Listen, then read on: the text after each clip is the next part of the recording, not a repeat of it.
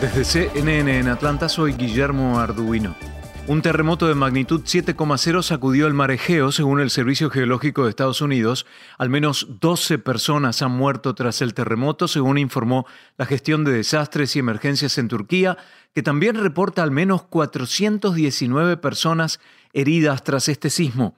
Habitantes de la ciudad turca de Izmir se han reunido en las calles después de huir de sus edificios en busca de seguridad.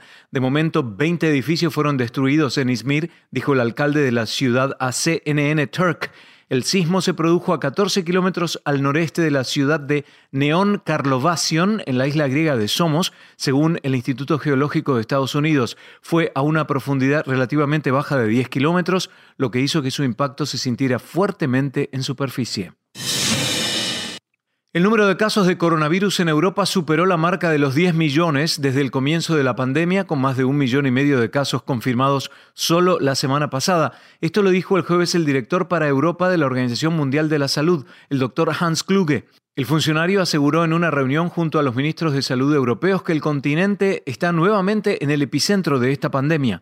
Kluge advirtió que las hospitalizaciones aumentaron a niveles nunca vistos desde la primavera, con los casos pasando de 7 millones a 9 millones en las últimas dos semanas y las muertes con un incremento del 32% en toda la región la semana pasada.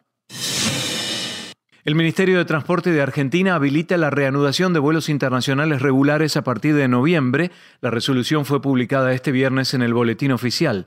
Debido a la pandemia de coronavirus, el gobierno había suspendido estos vuelos y hasta el momento debían ser aprobados con carácter de excepción.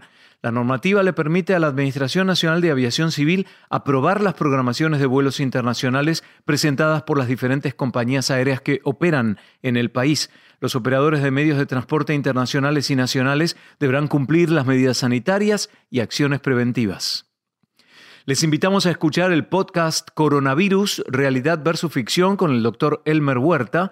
Son segmentos informativos diarios que les ayudarán a entender mejor qué es el COVID-19. Lo pueden escuchar en la plataforma de podcast que ustedes elijan o en cnne.com.